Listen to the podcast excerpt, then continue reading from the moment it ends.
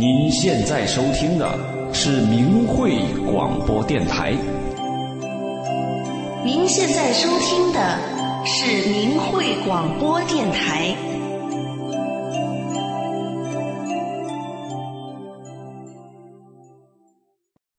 听众朋友您好，这里是明慧广播电台法轮功真相系列。今天为您带来的是天安门自焚画面是谁拍的？二零零一年一月二十三日除夕，在天安门广场发生了一起震惊中外的自焚事件。新华社马上发稿栽赃给法轮功。七天之后，一月三十日的央视焦点访谈节目播出了自焚现场的画面。但是这些现场画面除了一些远景之外，还有平视和俯视的近身大特写，因此立即引起质疑：这些画面是谁录制的呢？在中国，没有事先得到允许，企图在敏感地点对敏感事件拍照是不可能的。焦点访谈关于自焚事件的记者李玉强，他曾和摄影师邢旭东。写过一篇关于北京一个火灾现场采访的后续文章。李玉强说，那场大火是上午十点燃起的，他在中午十二点二十分正好坐车路过出事地点，看到后就立即请示领导，领导马上调兵，摄制组在一个小时后，也就是下午一点二十分左右赶到了现场。摄影师邢旭东说，为了采访到第一手资料。就要再靠近现场，可受到的还是警察无数次的盘问、无数次的阻拦。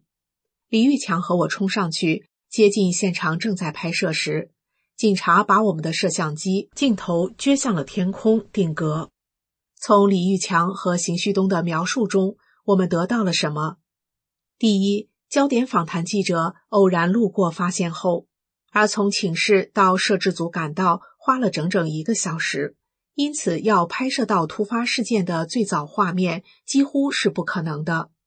第二，要想接近现场拍摄，就不得不突破警察无数次的盘问、无数次的阻拦。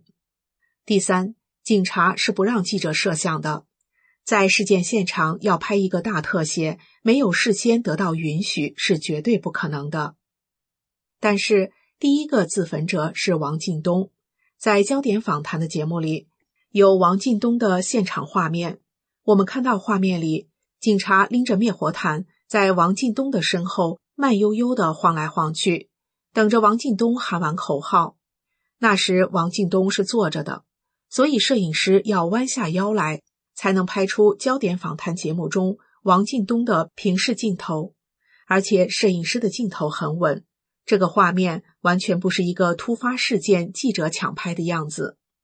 而小女孩刘思颖躺在地上喊妈妈的镜头，是从上往下俯视的特写，画面干净，没有任何因为当场人员抢救行动的遮挡。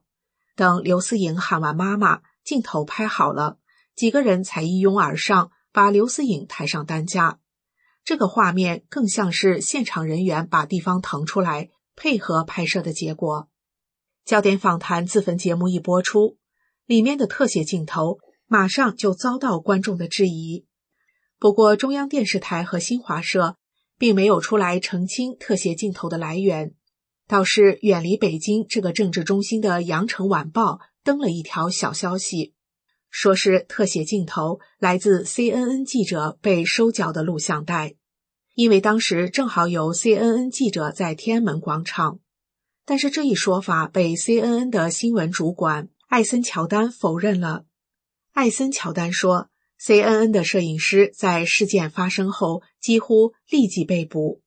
其实我们都知道，在天安门广场，别说外国记者，就是中国人，遇到突发事件，你能随便照相吗？刚摆个姿势，立马就会被收拾了。那么这些现场画面究竟是谁拍下来的？他们又为什么能够不受干扰的拍出这些画面呢？另外一方面。”当时这些所谓的自焚者并非集中在一起的，他们是散布在天安门几个不同的地方，所以就算当天警察真的破天荒的没有干扰拍摄，正常的新闻团队也是拍摄不出来的。电视制片人李军说，他的一个同事曾这样对他说：“你就是给我一台摄像机，告诉我天安门广场有自焚，我都拍不下来。”李军说：“因为这个自焚的过程，一般情况下也就是一分钟到两分钟，你想拍到第一现场很难，基本不可能。他这还不只是第一现场的问题，他的镜头拍的是非常完整的。”全景、中景、特写、不同的角度、现场录音等等，把它完整的拍了下来。从电视专题制作角度，它只有一种可能性可以实现，那就是摆拍，摆好样子让你拍。在影视摄影制作的专业人士眼中，这个天安门自焚案就是像电视制作一样的摆拍，在栽赃给法轮功而已。事实上。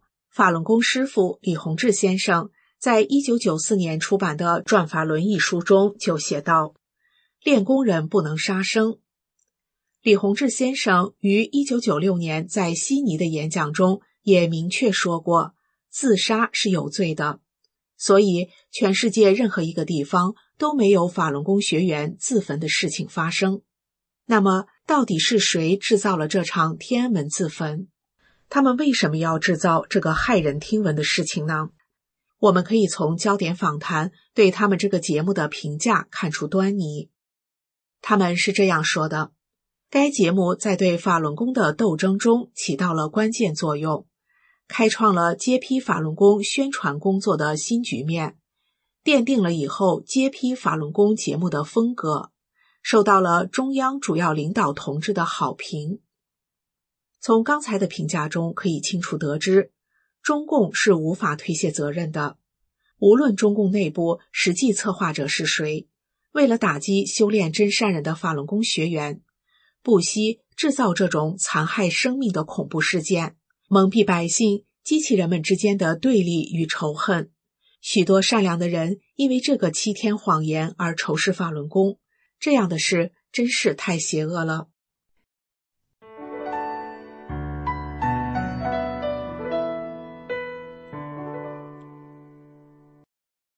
听众朋友您好，这里是明慧广播电台法轮功真相系列。今天我们来说说练法轮功的人中有很多啊是顶尖的科技人才、专家、教授，而且他们都认为法轮功也就是法轮大法是更高的科学，对法轮大法的师傅佩服的五体投地。下面仅举几个例子。张美莹是美国纽约大学坦登学院的化学博士，现任台湾国立中山大学光电系教授。他在二零零九年十一月读了法轮大法的主要著作《转法轮》这本书，之后他觉得豁然开朗。他说：“我对量子力学的疑惑都解开了，这就像过去走在地上会踢到石头，但现在我仿佛飞了起来，那些石头不再成为障碍。”我什么都明白了，张美莹感叹地说：“在人生中得到博士算是很高的学位了，可是我读了这么几十年的书，竟然不及这一本书的万分之一。”从此以后，张美莹智慧涌泉，在科技研发、产学合作中取得了耀眼的成绩，多次获得产学绩优奖，也发明了超过十项的专利。高美霞是毕业于中国协和医科大学，获得肿瘤学博士学位。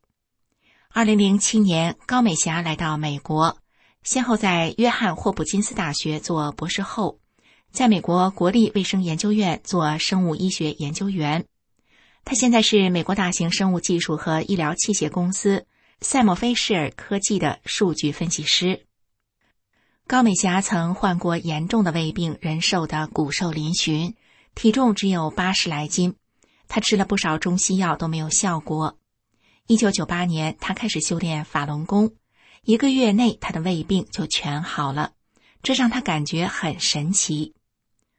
作为从中国大陆最好的医科大学毕业，一路在行业顶尖的机构和公司从业的专业人士，高美霞深知医学是很有限的。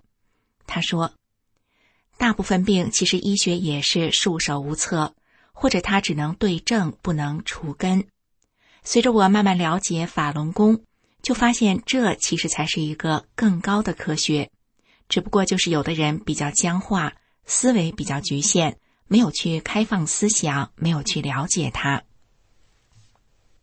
谢田是美国南卡罗来纳大学艾肯商学院的终身教授。一九八四年，谢田在北京大学读研究生时，和导师参与了对气功特异功能的研究。他发现很多气功师的功能是真实存在的，由此破除了无神论对他的影响。从此，谢田开始寻找人生的真谛。一九九七年，一位朋友给了他一本《转法轮》。让他找到了十几年苦苦追寻的答案。谢田说：“滚滚红尘之中，居然有这么一部高德大法，把从古到今中国和世界各地所有的奥秘传奇都串起来了，都讲清楚了。这本书能让你回到原来的本源，修炼到更高的境界。”聂森博士则是毕业于美国伊利诺伊大学厄巴纳香槟分校。目前，聂森博士是美国天主教大学机械系教授兼系主任。聂森教授在燃烧、燃料、动力、能源、环境污染、气候变迁等研究领域都是颇有成就，曾经被中共政府和中国学术界奉为座上宾。然而，因为修炼法轮功，被中共列为反共人士。聂森教授表示，中共把很多美国各行业顶尖的学者一步步推到对立面去。大家都看过很多书，就是佩服法轮大法创始人李洪志师傅讲的法。这个是共产党怎么打压都没有用的。黄祖威是美国太空总署的科学家，他以前觉得气功或是一些超常的现象是不可信的。但是他看了《转法轮》这本书后，他的思想开了窍。他发现《转法轮》把很多科学还没法解释的东西，其中包括人从何处来，将往何处去，宇宙是怎么回事，善恶有报等等，都非常清晰的、系统的讲述了出来。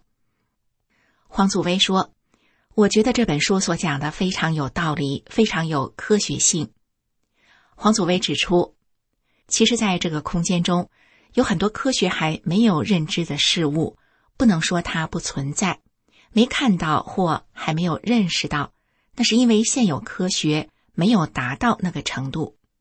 比方说，我们眼睛看不到收音机、电视机的无线电波，但事实上，只要你有这个设备，打开就可以接收到声音和图像。听众朋友。